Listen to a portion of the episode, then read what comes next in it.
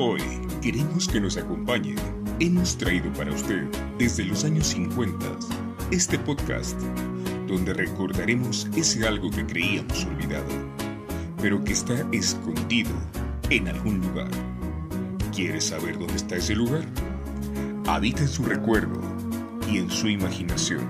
Bienvenidos a una emisión más de Retrópolis Radio. Y ahora se queda con ustedes Eddie Billy. Comenzamos.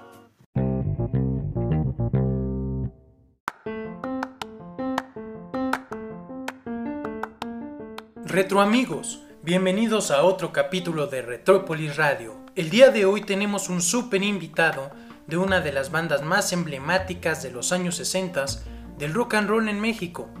Y es que la verdad, ¿quién no ha bailado con Despeinada o Agujetas de color de rosa de los Hooligans? El día de hoy nos acompaña Charlie Nobel, vocalista de los Hooligans actualmente. Bienvenido, amigo. ¿Qué tal? ¿Qué tal? Aquí saludándoles. Este, antes que nada, Eddie, mil gracias por la invitación y pues un, un saludo muy, muy cordial a toda la audiencia de Retrópolis Radio. Aquí encantado de la vida de estar con ustedes. Es un privilegio tenerte con nosotros. Y pues primero que nada me gustaría agradecerte porque mantienen el legado del rock and roll, el legado del rock and roll en español, para ser más específicos, lo siguen manteniendo vivo. Y tal vez para alguna gente eh, sus canciones significan su primer amor, su primera cita, eh, no sé, cosas como muy significativas en la vida de cada persona. Pero para ustedes, ¿qué significa el rock and roll? ¿Qué significa formar parte de este movimiento cultural, social, musical tan fuerte? Bueno, pues el rock and roll, este, en lo personal, pues es, mi vida, ¿no? Desde los 12, 13 años que empecé a que incursioné en este, en este mundo del, del, rock and roll. Y ya desde antes, ¿no? Desde el primer momento que yo escuché a, Elvis Presley, a Bill, a Bill Haley, a, a, Chuck Berry, pues quedé, quedé enamorado de este ritmo. Entonces, eh, para, para mí, como para muchos otros de, de rock and rolleros, este, pues es, es un estilo de vida, es nuestra vida el rock and roll. Claro, es un estilo de vida y pues para muchos, ¿no? Yo creo, incluso yo que no soy como músico en una banda establecida, pues el rock and roll es mi estilo de vida también. Es desde que te paras, te peinas, te formas tu copete, las películas que ves, la forma de vestirte, ¿no? Incluso muchas personas te ven raro como en la calle. Yo tenía una, una maestra en la preparatoria que al verme cómo me vestía, al ver mis zapatos, no sé, las chamarras tal vez y el copete, una vez me preguntó, este, ¿por qué viene disfrazado usted siempre a la escuela, no? Y pues no, no es como un disfraz, es nuestro estilo, nuestro estilo de vida, como bien lo mencionas, Charlie.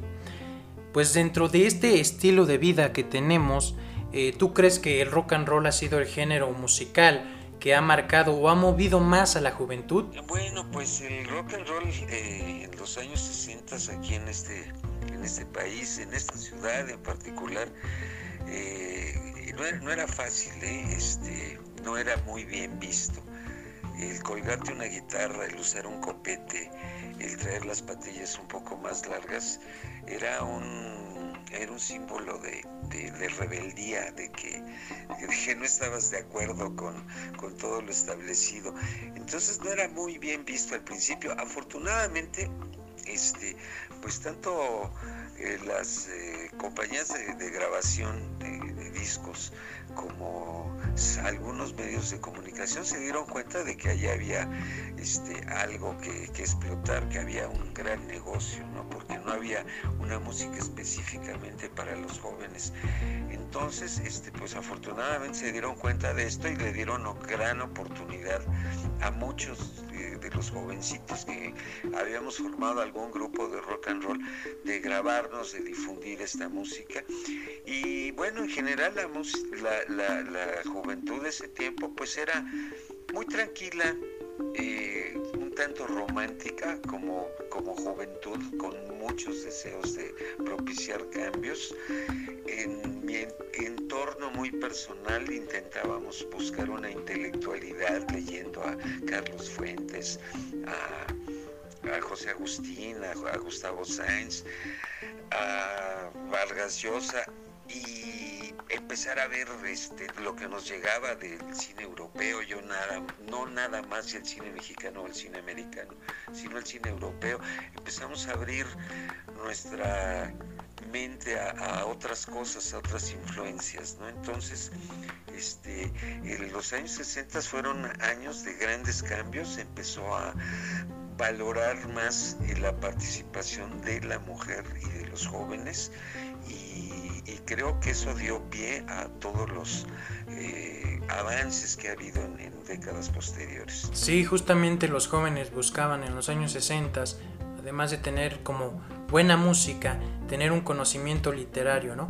Incluso muchas de las canciones de rock and roll fueron inspiradas por grandes obras de la literatura. Dentro de, pues, las cosas buenas que era el rock and roll en los 60 para los jóvenes, también existían, como bien lo comentas, eh, los adultos que tenían esta teoría de las buenas costumbres, las cuales ridiculizaban a, a, los jóvenes por ser rock and rolleros, que lo veían mal, lo veían como ser un delincuente, ser un vago, ¿no? Pero pues en torno al rock and roll existieron muchas cosas malas y también muchas cosas buenas. En los años 60, tú que los pudiste vivir, tuviste como algunas vivencias, algunas anécdotas divertidas. ¿Podrías compartir con nosotros alguna de tantas y tantas historias que has tenido a lo largo de tu trayectoria y carrera? Pues anécdotas divertidas ha habido cantidad, ¿no? Este recuerdo, recuerdo una ocasión que en Oaxaca, en la ciudad de Oaxaca, yo le escuché a Luis Vivi Hernández su versión muy particular de la canción de Gloria y pues a mí se me hizo fácil fusilármela. A las semanas este, estábamos trabajando en el, en el bar El Camichín del Hotel Alameda, un lugar que ya no existe, pero que era muy bonito y fue muy famoso en los años 60. Estábamos tocando y a mí se me ocurrió, ay muchacha, vamos a tocar Gloria y me eché completita la versión de Luis Vivi Hernández y en eso volteo a mi derecha y veo a Vivi recargado en una columna viéndome. Yo quería que me tragara la tierra y cuando terminamos el, el, turno bajo y lo voy a saludar y le digo, Vivi, oye, qué pena. No, no, no, me dijo, de ninguna manera debes sentir pena, al contrario, para mí es un homenaje que tú hayas tomado mi versión y que la, y que la estés repitiendo. Y caray, pues el Vivi Hernández era un, tipazo, ¿no? Independientemente de un gran artista, un gran cantante, un gran rock and rollero, un gran comediante, era un gran ser humano. A nosotros eh, muchas veces, a mí en lo personal me dio grandes consejos y otra es que en una ocasión habíamos ido a, un programa de televisión. Esto ya es, ¿qué les diré? Hace 15, 16 años. Esto había sido un viernes y este al lunes siguiente que iba yo a, mi trabajo de las mañanas, tomo el metro y veo que todo el mundo se me queda viendo y sonreían y dije yo, ay caray, seguramente me vieron en la televisión, ¿no?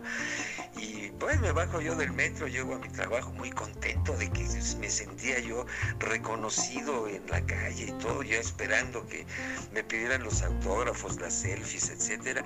Y en eso me voy dando cuenta que tristemente traía yo el, el, el, zipper del pantalón abierto y pues eso era, eso era lo que estaba causando que la gente me viera y se sonriera, ¿no? Ah, claro. Eh, pero bueno, es, es una entre muchas. Eh, la gran satisfacción para mí ha sido conocer prácticamente todo mi país y alternar con grandes gentes que yo he admirado toda la vida desde muy pequeñito.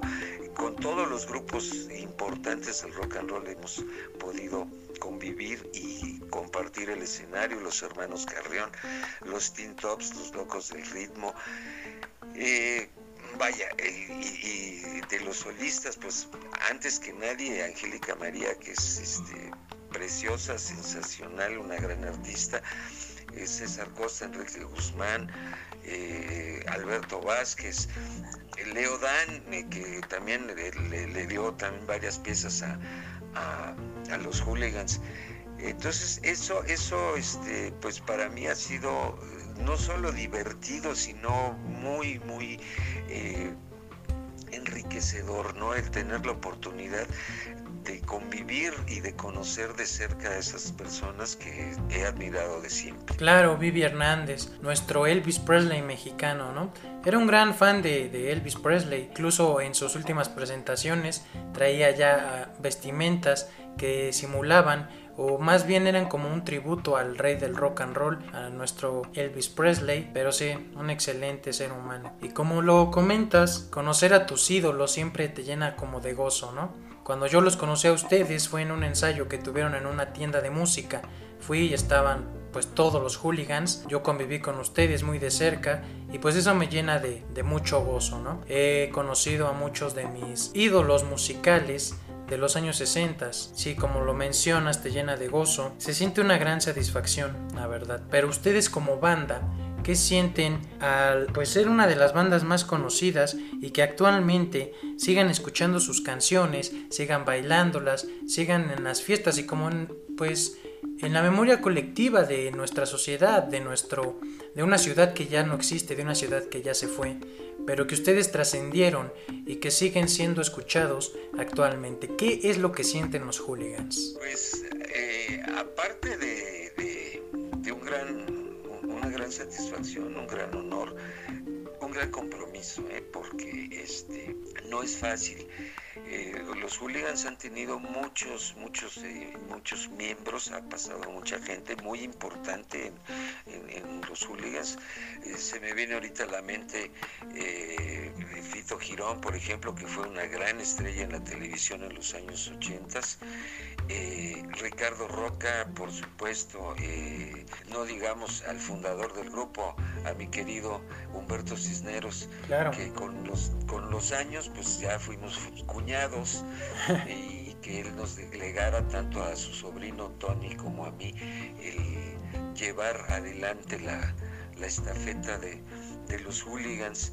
Este, por ahí un, un, gran baterista que después fue fundamental para el éxito de Kenneth Heat, que fue... Eh, Fito de la Parra. Bueno, eh, entonces para nosotros es, un orgullo eh, y, repito, un, gran compromiso.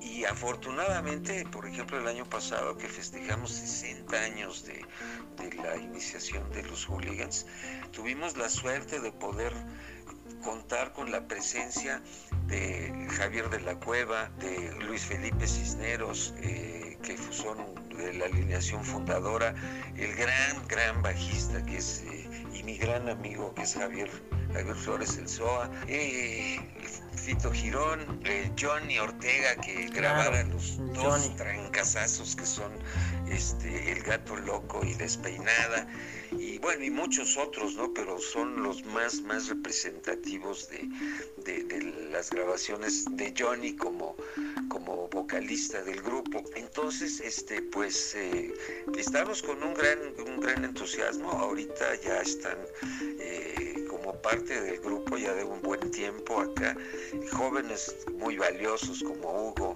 como Eric, eh, mi querido Arturo Morales, ya con muchos, muchos años, más de 16 años también ya en el grupo. Entonces, este, pues con mucho entusiasmo seguimos con esta eh, alegría, ¿no? Creo que el, rock and roll es eh, un, un, como un elixir de la juventud, ¿no? Ya a hagan, hagan cálculos, yo empecé a los 13 años por allá en 1963, entonces ya con todo este tiempo encima, sigo sintiendo la, alegría y el entusiasmo de subir un escenario, de cantar, de bailar claro, rock and roll. Claro, el rock and roll es el elixir de la juventud eterna, ¿no? ya lo dice una frase, no dejas de jugar porque te haces viejo, te haces viejo porque dejas de jugar. Nos quedamos con esto y vamos al primer corte comercial y regresamos. No le cambies al cuadrante de tu radio, estamos en Retrópolis Radio. Continuamos.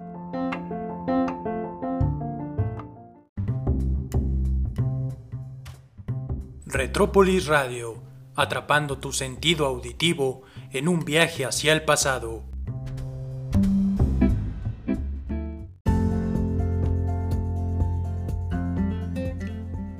Retrópolis, siempre contigo.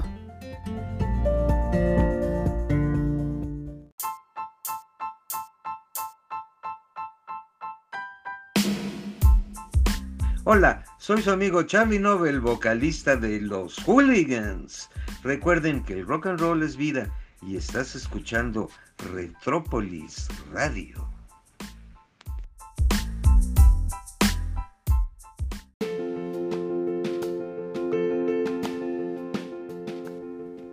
Retrópolis Radio. Regresando el tiempo solo para ti.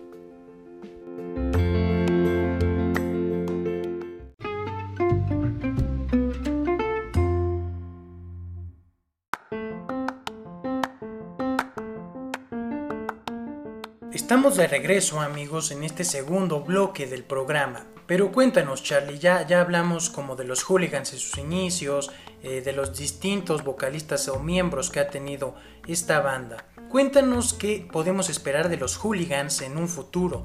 ¿Qué viene? No sé, tal vez alguna colaboración en algún disco. Eh, ahorita conciertos no se pueden, lamentablemente, pero cuéntanos qué tienen de planes en un futuro para poder estar con ustedes y seguir pues pendientes de todos sus discos, de todo el material que saquen. Cuéntanos. Pues eh, que vamos a seguir con este compromiso, ¿no? En algún momento, eh, tanto eh, Tony como tu servidor hicimos este hicimos el compromiso con Humberto, que fue el que nos dio la estafeta de esta actual alineación de los hooligans, de que hooligans iba a haber para mucho tiempo. Eh, cuando yo ya no esté, por los motivos que sean, pues Tony, Tony Cisneros continuará con, con esto, ¿no? Y, y bueno, estamos tratando de aprovechar al máximo las nuevas tecnologías en cuanto a usar las redes sociales para seguir difundiendo tanto lo original de, de, los años 60 de los hooligans como lo que se ha estado haciendo de 20 años a, la fecha, ¿no? que es cuando yo ya he tenido una participación eh, total, total en hooligans, que vaya, yo empecé con con esto allá en los años 60, haciendo en alguna ocasión suplencias, ¿no? Ya que yo estaba con el grupo de los Nobels, en el cual participaba Toño Cisneros, hermano, hermano de Humberto, y ensayábamos en la misma casa, ensayábamos en casa de la familia Cisneros. Entonces, cuando por algún motivo este, alguien no podía ir, eh, pues inmediatamente me, me apuntaba yo y, y, este, y pues yo me iba a echar la paloma con, con los hooligans, ¿no? Eh, ahorita estamos aprovechando este este año, este año de cuarentena forzada, que bueno, ya llevamos bastante más de 40 días. Bastante. Este, pues para componer, Tony, Tony tiene muy buenas composiciones. Y en lo personal también yo he estado componiendo algunas cosas. Ahorita estamos grabando eh, de forma casera, pudiéramos decirlo, estos nuevos temas y esperamos empezar poco a poco a difundirlos. Ha sido complicado ya que no nos podemos juntar, pues cada quien desde su casa eh, graba su parte, se la envían a Tony que ha estado haciendo un gran trabajo en cuanto a lo que es eh, la mezcla, la edición y todo lo que implica el, el grabar, grabar una canción. Y pues y espero yo que haya hooligans para, para rato, ¿no? Sí, claro. el año pasado festejamos los 60 años y esperamos, este, espero estar todavía yo por acá para festejar los 70. Ya verás y que pues Tony y Eric y, y Arturo y, y, Hugo pues continuarán este, pues el tiempo que les sea posible con, con esta bandera de, de, los hooligans y del rock and roll mexicano. No olvidemos que el rock en español nació en México. Exactamente, mi querido Charlie. El rock and roll en español nació en México y de México para el mundo. El rock and roll actualmente se mantiene vivo. Esto lo podemos ver en bandas que eh, les gusta mucho lo vintage, los sonidos retros, en festivales como lo son el Rock Calavera, donde se han presentado bandas como los Tin Tops, los Locos del Ritmo, entre muchas otras, y bandas nuevas que han surgido gracias a las que surgieron en los años 60. ¿Qué es lo que opinan ustedes, o, tú Charlie, de que a los jóvenes nos guste tanto este género que surgió cuando nuestros abuelos tenían nuestra edad. Las nuevas generaciones que, que gustan del rock, eh, del rock 60, bueno, pues eh, para mí es una gran satisfacción ¿no? ver que se siguen identificando con esas letras que en algún momento algunos intelectuales calificaron de, ñoñas, de tontas, de, este, pero que hablan de, de los de la vida diaria, de la problemática de un joven de 15, 16 años, ¿no? Y lo, expresan de manera tan sencilla que las nuevas generaciones se identifican con ello, ¿no? Los problemas para eh, la escuela, con, en la casa, que no te a las chicas, que no las dejan ir a bailar, o que el chavo esté enamorado de la vecina o de la compañera de banca, etcétera. Eh, es un rock and roll muy eh, muy inocente quizás, sí, pero al mismo tiempo es este romántico, soñador, eh, no, no, no hay palabrotas, no hay eh, referencias explícitas en lo que se refiere a la sexualidad, sino que se va más por el, lado del romanticismo, ¿no? Entonces, este, pues a mí me da un enorme gusto ver que eh, a los conciertos de, rock 60 llegan los abuelos, los papás, los nietos y que niños de 4 o 5 años se saben las letras de, los hooligans, se saben agujetas, se saben el gato loco, se saben la despeinada y, pues eso eh, a mí me hace pensar que en algún momento el rock and roll de los años 60 va a ser como el tango, ¿no? El tango nació a principios del siglo XX y a la fecha en Buenos Aires, en París, se junta cantidad de gente a bailar tango, a cantarlo, a, disfrutarlo. Y yo creo que el rock and roll este, sigue, ese, sigue ese camino, ¿no?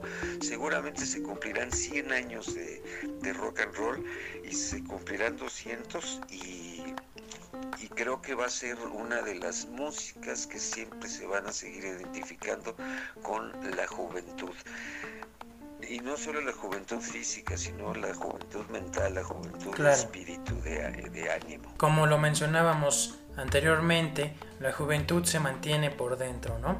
Y más con este bonito género que es el rock and roll. Pero ustedes siendo una de las bandas emblemáticas, ¿cómo le hacen para que actualmente la sociedad, los jóvenes, los nietos, sigan escuchando sus canciones? ¿Cómo le hacen para seguir vigentes en un mundo donde la música pues surge cada día, cada día hay un nuevo cantante, una nueva, un nuevo género, no lo sé? ¿Cómo hicieron para que ustedes sigan en la memoria colectiva de la sociedad? ¿Cómo le hacemos? Pues realmente no sé, este, con toda sinceridad, simplemente... Eh, interpretarlo con la misma alegría, con el mismo entusiasmo de la primera vez. Bueno, nunca hay un concierto igual, nunca hay un, eh, una, este, una canción que se toque igual, siempre hay algún detalle diferente. Eh, esto a mí me llega a pensar que por ejemplo, a la, gente de nuestra generación, pues les motiva nostalgia, ¿no? Y cuando nos ven anunciados, nos van a ver, pues para recordar su juventud, su época en la prepa, en la facultad, eh, sus primeros amores, etcétera, ¿no? Y repito, como dije hace rato, los jóvenes de otras generaciones que han venido después se siguen identificando con, con esta alegría que tiene la música. Y se siguen identificando con lo que decimos, con esas letras tan cotidianas, ¿verdad? Que este, hablan de, lo que siente un chavo este, en, su adolescencia. Claro, el interpretar las canciones como en los años 60, con la misma alegría, la misma energía, hace que la gente no los olvide que se mantengan dentro de una memoria colectiva y dentro del gusto de las personas que amamos el rock and roll en español y en general el rock and roll. Y pues eh, bueno, eh, quiero que este, decirles también que eh, el, mantenerse en, la memoria colectiva de, la gente, pues yo creo que es una de las grandes metas de cualquier artista ya sea pintor, actor, eh, escritor, no sé. Eh, esto, repito, no, no tenemos una idea clara de cómo se hace, ¿no? Simplemente, pues con un, una, interpretación honesta, ¿no? creo que una de las grandes cosas que podemos sacar de, lo que es la generación del rock 60 es que ha sido un un grupo de gente que le ha dado una primordial eh, atención a prepararse, no solo musicalmente hablando, sino en todos los ámbitos de la vida. Una gran, gran, un gran porcentaje de, los rock and rolleros ah, tienen una carrera universitaria, entonces creo que eso es algo muy, muy importante y han este, incursionado en otros campos más allá de, la música.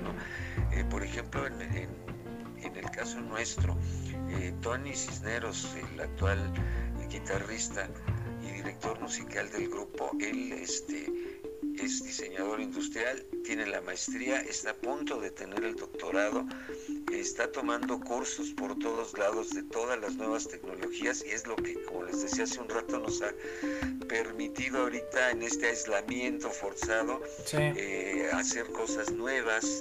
Eh, teníamos por ahí también este decía yo, de, canciones nuevas, nos está por enviar, ya, ya la escuchamos, ¿no? Pero nos la va a enviar, ahorita está en los trámites de, registro de, un par de canciones, Luis Felipe, el baterista original del grupo, y este y también estamos eh, incorporando a, las versiones actuales de los hooligans violín, lo cual este, yo creo que le va a dar una, una frescura, ¿no? Y le va a dar un poquito más de, calidad a, la música que, que estamos haciendo.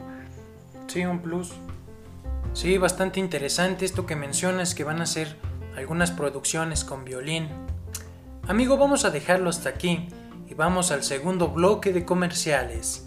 Al regresar, estaremos hablando sobre algunas curiosidades que giran en torno a los hooligans. No le cambies al cuadrante de tu radio, estamos en Retrópolis Radio. Continuamos.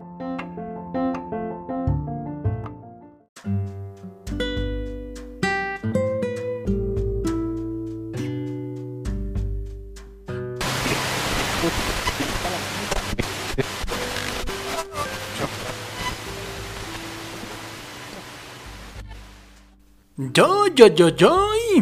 ¿Dónde le puse? ¿Dónde era? No me acuerdo. ¿Qué buscas, abuelo?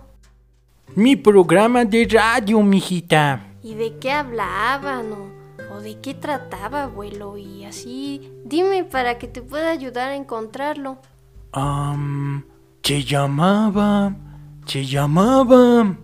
Ah, sí, se llamaba Retrópolis Radio. Ay, abuelo, si eso está en internet, es un podcast. ¿Un qué? ¿Un post qué? No, no, no, yo no te entiendo nada. Ay, abuelo, tú no entiendes nada. Mejor mira, ven, te enseño. Tus recuerdos al alcance de un clic. Somos Retropolis Radio.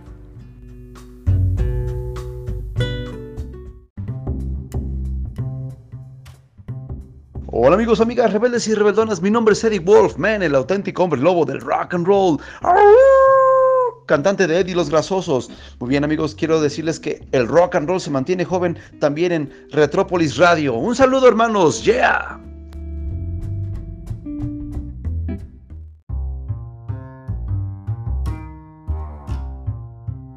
¿Sabe usted qué significa RR? Rock and roll. Podría ser, pero en este caso no. RR son las iniciales de una fórmula que transporta al pasado y revive sus recuerdos.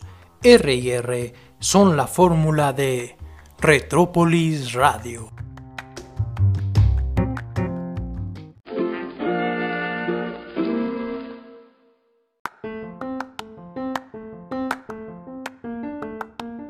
Amigos, estamos de vuelta en el tercer y último bloque del programa.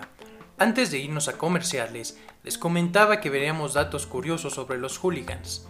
Y uno de ellos, bueno, que nos mencionaste en los bloques pasados, Charlie, fue que Leo Dan les dio o escribió canciones para ustedes. ¿Nos podrías decir qué canciones? Bueno, pues este Leo Dan eh, en aquel tiempo nos mandó varias varias canciones, pero la compañía escogió nada más este Tú eres todo y estamos este después de que nos hemos estado viendo en diferentes partes eh, recuerdo así de bote pronto en el 2012 si, o 2013 si mal no recuerdo en el Auditorio Nacional bajamos bajamos todo el grupo al camerino de Leo y entramos cantándole la canción de Tú eres todo con el estribillo la la la la la la la la la la y ya él se siguió cantando con nosotros y se emocionó mucho y pues platicando le dijimos, oye, danos más canciones, entonces, este, pues estamos, este, esperando, no es fácil, no es fácil grabar ya en esta época, lo estamos ahorita, en este momento lo estamos haciendo nosotros,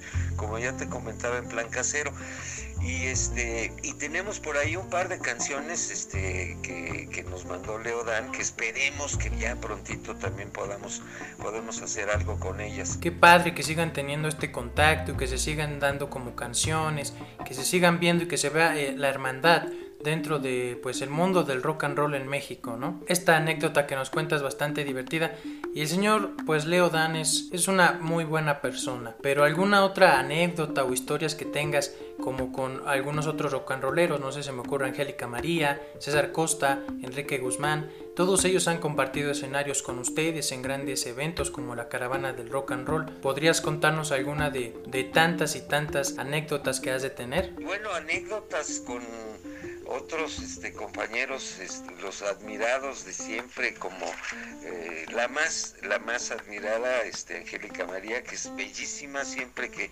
llegamos a coincidir, eh, por ejemplo en el Auditorio Nacional en el 2014 o 2015, este, eh, me acuerdo que salió ella muy muy muy enojada porque el sonido durante su actuación estuvo fallando un poquito pero ya al vernos se le pasó todo el enojo de, del sonido y este abrazó a, Tony con mucho cariño y me acuerdo que le dijo, ay, condenado, dice, no soy tu tía porque tu tío Humberto no quiso.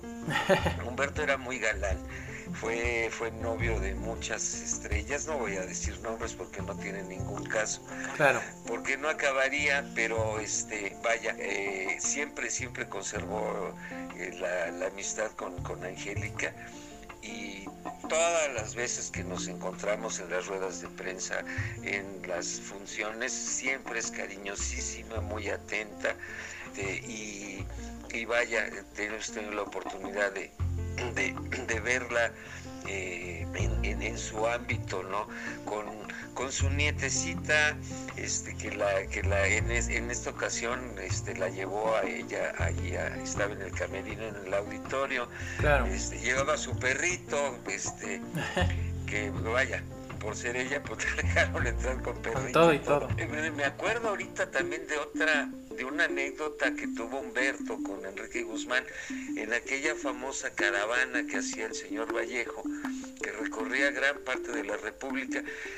Ellos iban en el carro de Humberto y todos los demás iban en, en los camiones que, alquilaba el señor Vallejo y de repente estos se adelantaron Enrique Guzmán y Humberto y se les ocurrió dejar el carro en una curva así a un lado sobre la cuneta y se quedaron, se tiraron ellos en el suelo simulando un accidente. Ay. Cuando llega el camión de la caravana, se baja el señor Vallejo alarmadísimo. Muchachos, verán nada más cómo están. Y aquellos se levantan muertos de la risa. ¿Verdad? Le hicieron pegar un coraje al señor Vallejo. sí, claro. Este, creo que lo estuvo castigado hasta el resto de la gira hasta que llegaron a Tijuana. En otra ocasión, este, en Querétaro, eh, alternando con, con, Enrique Guzmán, se le olvidó que estaba en los hooligans, entonces cerró su show con las color de rosa.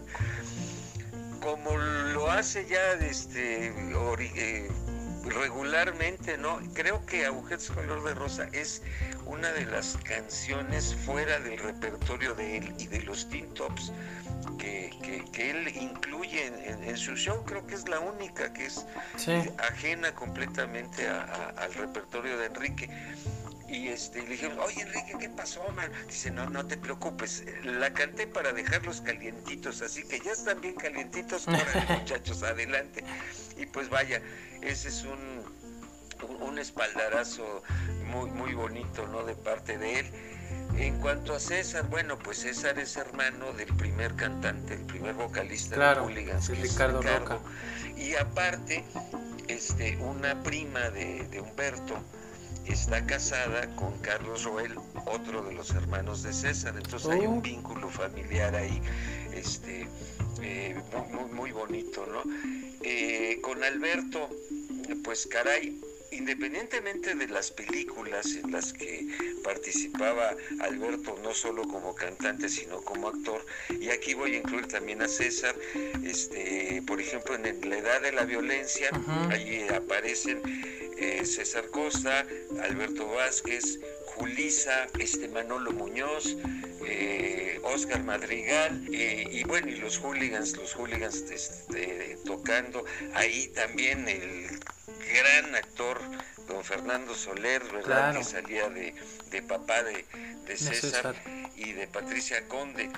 Eh, este, ahorita recuerdo de un par de ocasiones que en el estado de Veracruz, una vez en Jalapa y otra vez en el puerto, le abrimos el, el show a Alberto y nosotros oíamos que alguien atrás del escenario gritaba otra, otra. Y pues al terminar, ¿cuál fue nuestra sorpresa? Que era, era Alberto el que gritaba otra, otra, este, porque pues eh, le gusta, le gusta mucho el, el- el grupo y este y gracias a Alberto también este a nosotros se nos ocurrió hacer nuestra versión de una canción que originalmente grabara Oscar Madrigal, pero después la grabó este Alberto Vázquez con un sonido muy bonito acompañada con mariachi, que es Cosas. Mm, claro. Entonces nosotros de ahí tomamos la idea de grabar también cosas y le hicimos un arreglo un poquito country, así medio vaquero.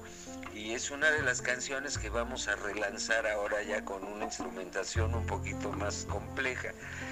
Y, bueno, en general, pues este, los, los hooligans han tenido una participación en aproximadamente 17 películas Wow. en las cuales este, pues se han alternado con artistas como Fernando Luján, don Fernando Soler, que ya había yo mencionado, con Héctor Suárez, eh, con Lirute Capulina, con eh, Enrique Lizalde, con Enrique Álvarez Félix, eh, ay, Leonorilda Ochoa, cantidad de gente, ¿no? Este, que pues ahorita sí de bote pronto me es un poquito difícil acordarme, ¿no? Eh, son de las grandes experiencias, ¿no? Que, nos da esta, profesión de tener la oportunidad de, convivir, de convivir con las gentes que, tú admiras y, que respetas, ¿no? Eh, retomando un poquito, este, eh, lo que les comentaba hace un rato de, los hermanos Castro, que les abrimos el show en el 2019, en el reencuentro de, los hermanos Castro, regresó al escenario Javier. Afor- desafortunadamente en ese momento estaba ya muy muy enfermito este Gualberto pero nos dio también la oportunidad de volver a ver a Kiko Campos un gran músico que también inicia también su carrera como rock and rollero. Y caray pues qué, qué te puedo decir no hay otro hay otro momento también muy muy padre muy importante que fue una una función en el Zócalo de la Ciudad de México que organizó el hijo del señor Raúl Velasco que se llamaba Can- Cantamos por México este donde tuvimos la oportunidad de ver a Cristal, a este, Imelda Miller, a Joshua, en paz descanse, ahí tengo unas fotos con él padrísimas, este, con Gualberto, eh, también tenemos las fotografías con Gualberto y con Clayton, con eh, la hermana, con Mónica Castro. Bueno, eh, ¿qué te puedo decir?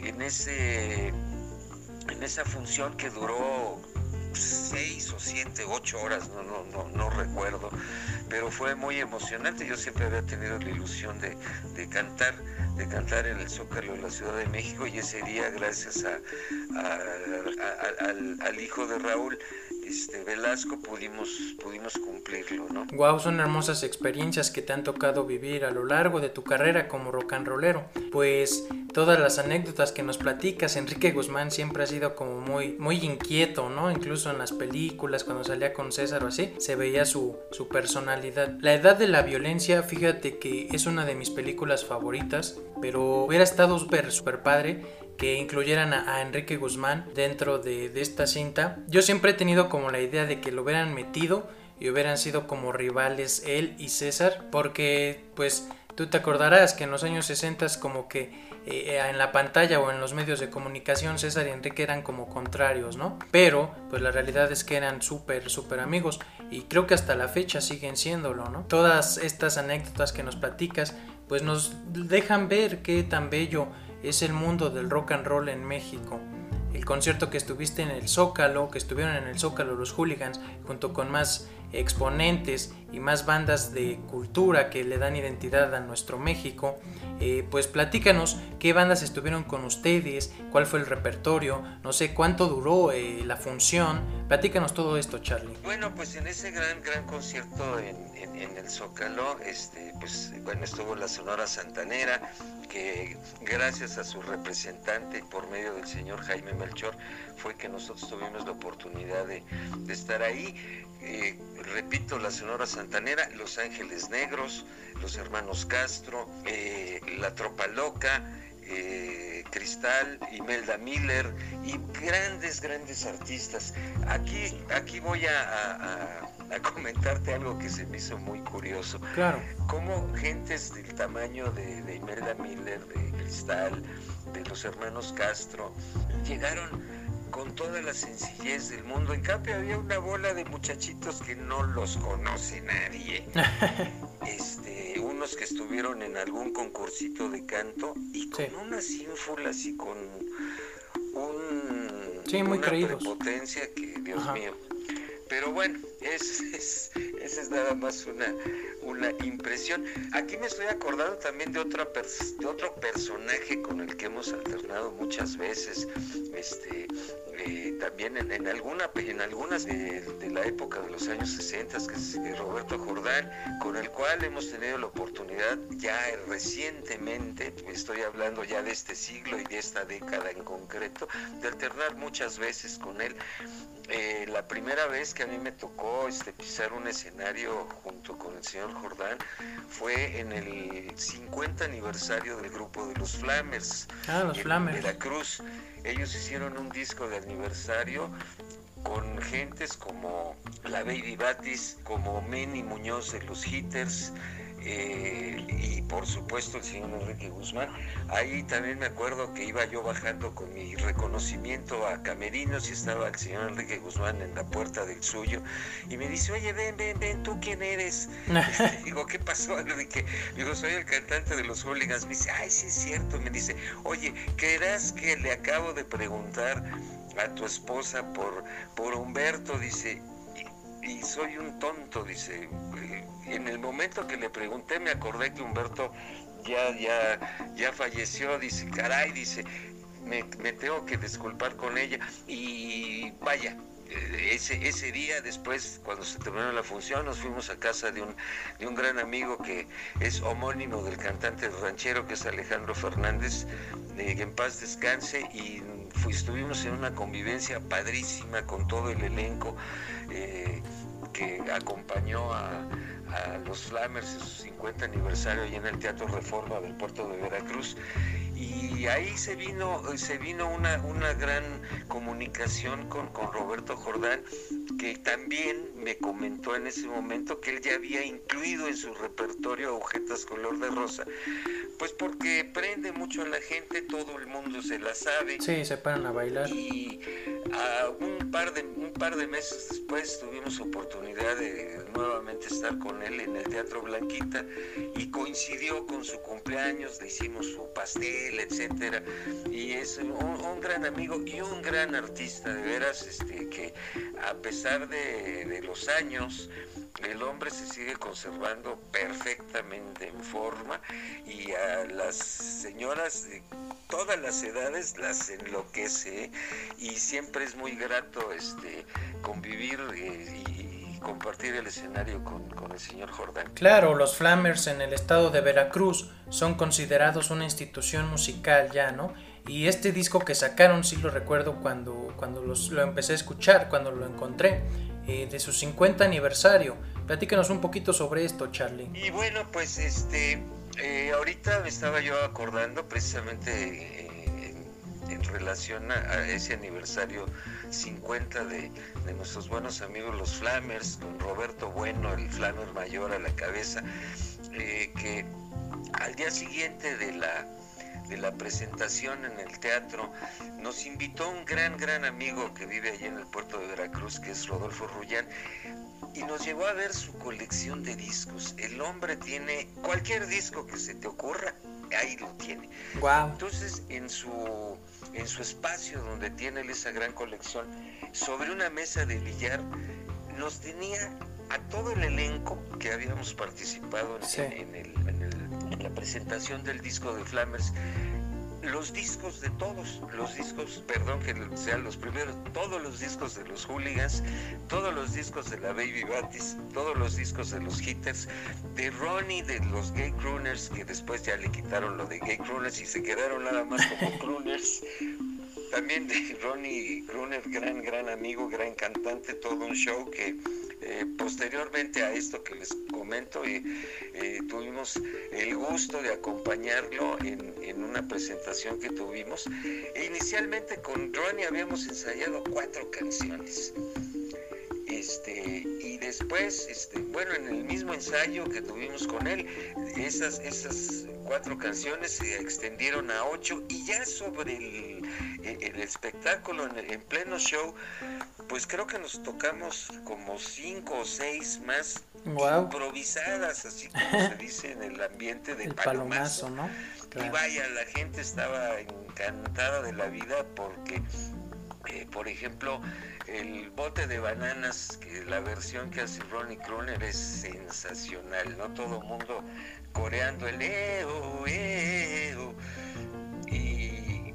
Caramba, pues este es, eh, la, maravilla de, este, de este oficio, ¿no? Tener la oportunidad de convivir con tanta gente tan talentosa y tan eh, llena de luz. Retomando esto que nos mencionabas en los bloques pasados, que tienen como nuevos proyectos, nuevas canciones, ya nos dijiste que Leodan les, les dio unas que van a estrenarse. ¿De qué otros artistas o qué otros estrenos tienen los hooligans, Charlie?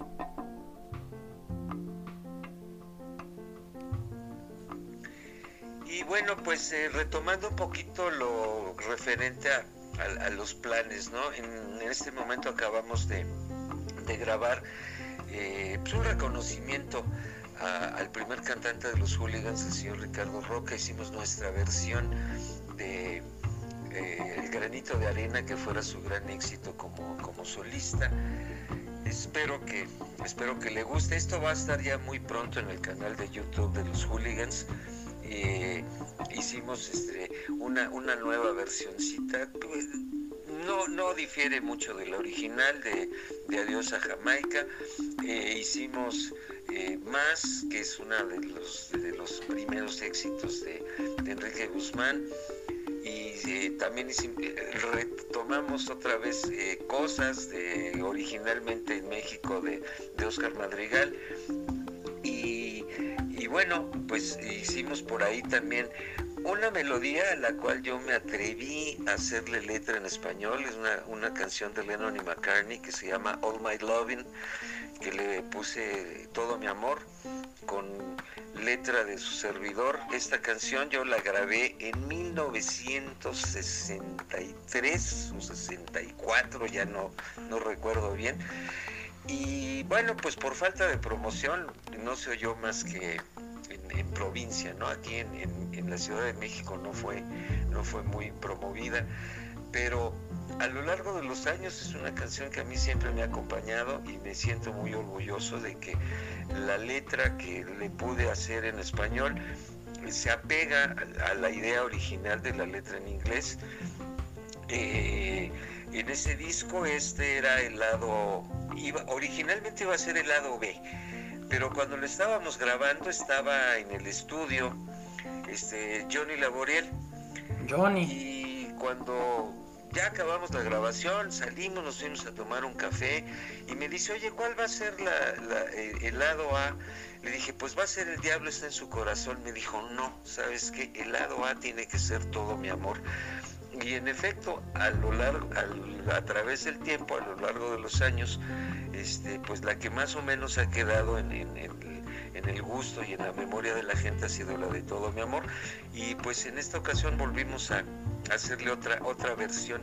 Le hicimos la versión del 64, luego hicimos otra versión en el 65 y luego en el año 2000 hicimos una tercera versión y ahorita en el 2020 estamos haciendo una cuarta versión de, esta canción de, Todo mi amor. Eh, bueno, otra de las grandes personalidades que hemos tenido el gusto de, conocer y de interpretar cosas de él es el señor Palito Ortega, Ramón Ortega, que era el nombre que usaba cuando se volvió político, es su nombre original, pero este, todo el mundo en el ambiente artístico lo reconoce y lo admira como Palito Ortega.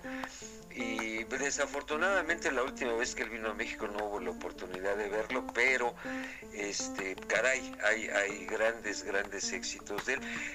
Una de las canciones más bonitas que tiene Palito Ortega es la de Sabor a Nada. Entonces, en esta, en esta grabación que, estamos haciendo y que ya muy pronto estará al alcance de todos, incluimos esta, esta melodía de sabor a nada, cambiándole un poquito el ritmo, ya que los locos del ritmo hicieron una gran versión de, sabor a nada.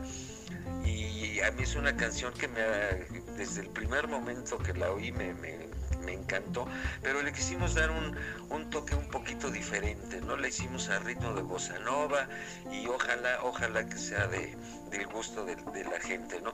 Pero es una canción que habla pues de la relación pareja, ¿no? Que de repente con el tiempo, con la convivencia diaria, pues se empiezan a enfriar un poquito las cosas y este empiezan los rocecitos y las eh, diferencias de opinión, pero que finalmente si a uno le interesa, pues este siempre puede uno retomar y, reinventar la, la, relación. Sí, exactamente, es algo que pues siempre se puede hacer, ¿no? Y en bloques pasados nos comentabas que cumplieron, tuvieron su aniversario, 60 años de los hooligans, predicando el rock and roll. Platícanos un poquito más sobre esto, cómo fue, cómo se vivió, qué sintieron al cumplir 60 años, ya siendo una de las bandas emblemáticas del rock and roll. Eh, en referencia a, lo que les comentaba del 60 aniversario del grupo, pues tuvimos el gran gusto, en primer lugar, de que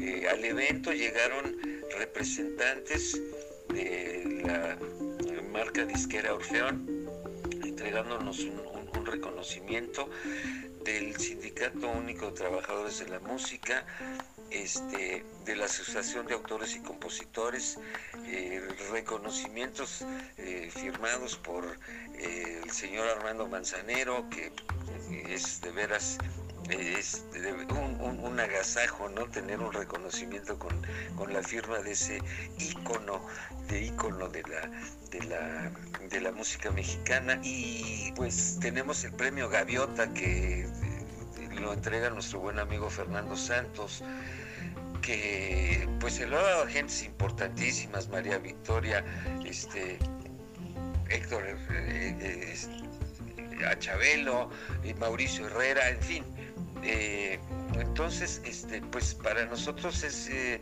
una enorme satisfacción ¿no? tener eh, esta oportunidad de seguir llevando el nombre de hooligans a todos lados y con un, nivel que creo que va a hacer que se sientan orgullosos los fundadores del grupo. también este tenemos ahí otro gran reconocimiento que es el de Plaza Galerías, ¿no? En su eh, ¿cómo se llama? Este, el paseo, el paseo de las estrellas, donde se han plasmado las huellas, están plasmadas las huellas de Puerto Cisneros, están plasmadas las huellas de Luis Felipe, están plasmadas las huellas de la alineación actual de, de los, de los hooligans. Yo tengo la suerte de tener, de tener mis huellas plasmadas en Plaza Galerías por partida doble, una por mi grupo original de, de Novels Qué padre. y otra por, por, Por los hooligans. y pues nuestro cariño y reconocimiento a la señora Gloria Fontanet, que siempre ha mantenido un espacio del rock and roll en, en Plaza Galerías, a Lalo Narváez, que es este digno, digno alumno de Sebastián Berti, que llevara él eh, inicialmente la, eh, la cuestión musical siempre a Plaza Galerías y que ahora Lalo Narváez lo hace estupendamente bien. Bueno, hay, hay, hay, hay personajes que este, yo siempre eh, les vivo agradecido porque de repente los medios masivos se olvidan un poquito del rock and roll, pero por ejemplo la señora Julia Palma, gran cantante de ranchero, este, siempre, siempre abre un espacio en su programa de México Canta a, a expresiones eh, diferentes a su género. Y a los hooligans nos ha tenido tres o cuatro veces ya invitados en su programa y otra persona que también ha sido un gran impulsor del rock and roll y que conocemos desde hace muchísimos años es el señor Ricardo Rocha que bueno él era asiduo al café Memphis, un café de aquellos que existían en los años 60, un café cantante.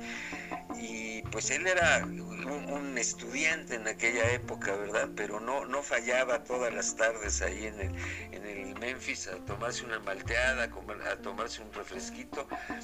Y pues ya después cuando fue un conductor y periodista muy, muy reconocido, primero en Televisa y posteriormente en TV Azteca, siempre él buscó un espacio y en infinidad de ocasiones en Televisa, este, eh, Hooligans estuvo muchas veces.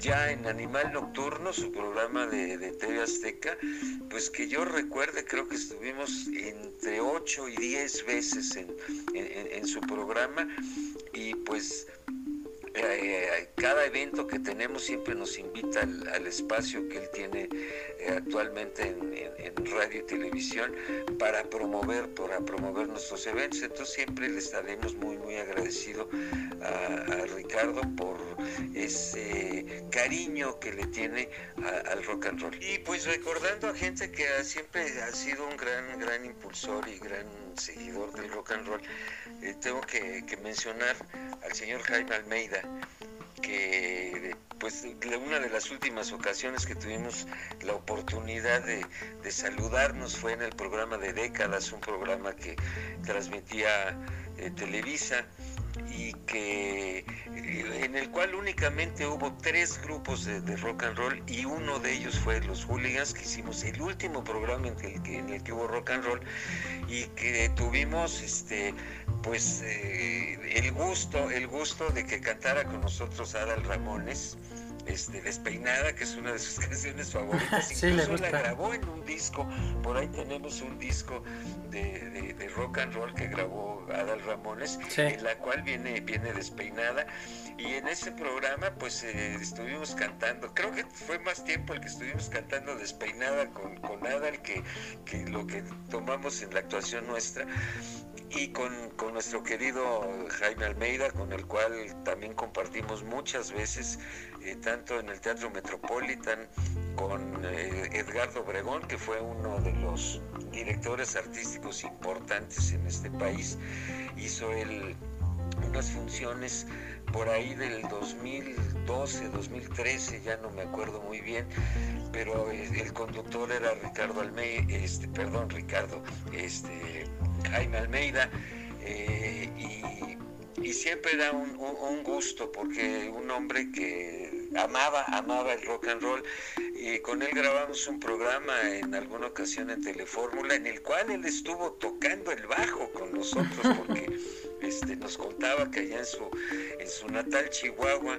él era admirador de los hooligans y, siempre nos hacía una broma así como de doble sentido de que oigan, tóquenme la despeinada, ¿no? Pero este con, con gran alegría siempre este de, Jaime le ponía mucho, mucho sabor y mucho conocimiento, porque era eh, en verdad un, hombre eh, con una, un gran conocimiento, no solo del rock and roll, sino de toda la música en general. Y le extrañamos, le extrañamos al, al buen Jaime Almeida. Claro, sí, Televisa siempre ha tenido como un espacio para el rock and roll y pues desde los años 60 con discoteca Orfeona Gogó donde los hooligans creo que también se presentaron en algunas ocasiones. Eh, esta gran empresa de telecomunicaciones ha estado como siempre detrás de, del rock and roll, de impulsarlos y pues más bien de ganar, de generar ganancias con este género tan movido y tan pues para la juventud, ¿no? El disco que nos mencionas de Adal Ramones también lo he escuchado por ahí, tiene canciones que están pues buenas, que son representativas de la época, como lo es Despeinada, Hiedra Venenosa de Johnny Laburiel, el señor Adal Ramones es un amante del rock and roll y pues canta bien hasta eso, pero pues no es como su área, ¿no? Dejemos eso a los grandes rock and rolleros de la época, como lo son ustedes, querido amigo. Mi querido Charlie, pues lamentablemente, como dice la canción, hemos llegado al final. Te agradecemos mucho por estar todo este tiempo con nosotros, por brindarnos tu confianza Sabes que yo soy uno de los más grandes fans de los hooligans, he estado con ustedes en eventos, en conciertos, eh, en eventos un poco más privados, en sus ensayos, y déjame decirles que pues siempre han presentado como este, este tema de ser buena onda con sus fans, ¿no? De aunque tienen este estandarte tan alto de ser una banda de las más conocidas y de las más populares del rock and roll, siempre han sido pues muy buena gente con su público, lo han demostrado. Les agradezco de veras mucho, mucho por brindarnos esta entrevista, por dejarnos indagar un poco en su pasado, en su presente y en el futuro de la banda de los hooligans. Saben que aquí siempre tendrán un amigo y pues en nombre de todo el equipo de Retrópolis, de los fans, de los radioescuchas, les damos las gracias y los esperamos aquí muy pronto, ya que son una de las bandas favoritas y de verdad los estimo mucho. Muchas gracias, mi querido Charlie. Gracias a ti por tu interés en la historia del rock and roll y en particular de los hooligans. De veras, muchas, muchas gracias. Y pues a tus órdenes cuantas veces eh, lo requieras. Mil gracias por, por el espacio, por la entrevista. Se los agradecemos mucho. Un gran saludo a, a, toda la audiencia de Retrópolis Radio. Muchísimas gracias. Y sí les quiero pedir que estén muy atentos a, a nuestras redes sociales ya en un par de semanas este, les tenemos una gran sorpresa. Eh, es Hooligans México tanto en, es Hooligans Oficial la página este, y Hooligans México. Ustedes métanse ahí a las redes sociales y la van a encontrar muy fácil. Y les tenemos una sorpresa ya muy, muy, muy, muy, muy, muy prontito. Bueno, pues también este, tenemos el, canal de, de, YouTube, este, Hooligans Oficial. Inscríbanse y no la van a pasar mal. Ahí van a ver cosas de hace 60 eh, años, van a ver cosas de hace un año, van a ver cosas del 2000, del 2010, el 50 aniversario, todavía con, con nuestro querido Humberto Cisneros allí en el Teatro Blanquita. Así que, este, síganos, síganos y mi querido Eddie, mil gracias. Hasta luego, cuídense, los hooligans. Muchas gracias por estar una semana más con nosotros y ya saben, si quieren regresar en el tiempo, no se pierdan Retrópolis Radio la siguiente semana. Yo soy Eddie Billy y a nombre de todo el equipo de Retrópolis les damos las gracias. Nos escuchamos en la próxima. Gracias por estar una vez más con nosotros. Y recuerden que en Retrópolis no vivimos en el pasado, vivimos en los recuerdos.